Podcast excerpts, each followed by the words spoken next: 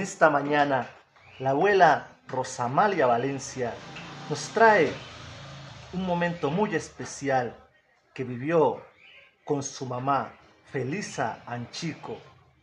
Una historia de paciencia y servicio. Vino, llegó el yerno del charco con una banana y unos tibrones ahumados. Estaba ella viejita que ya no caminaba.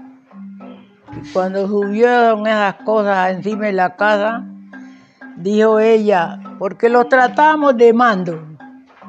Mando me dice, qué bonito estoy yo como para un tapao, ¿no? Pues mamá le digo, si tapao quiere, yo tapao le hago. Fui y le hice con banano, con dos bananos. Le hice un tapao de tibrón. Cuando se lo hice, se lo serví. Se comió dos bocados.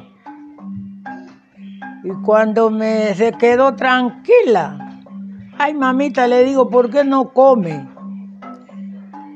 Ay hija, me dijo, vos no sabés. Yo fuera hecho un sequito y me lo comía. No, le digo, si seco quiere, seco le hago. Fui y raspé coco y le hice un seco a mi mamá. Se comió dos cucharadas y puso la cuchara en el suelo. Mamá, ¿por qué no come? Le digo, ¿no quería un seco? No, me dice, hija, vos no sabés. Fuera un arrocito mojado y me lo comía.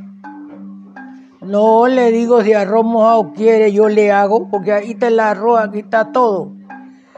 Entonces vi al, al bulto de arroz y metí la mano y saqué y fue y lo paré, ya tollo de dos codinadas. Y le hice el arroz mojado.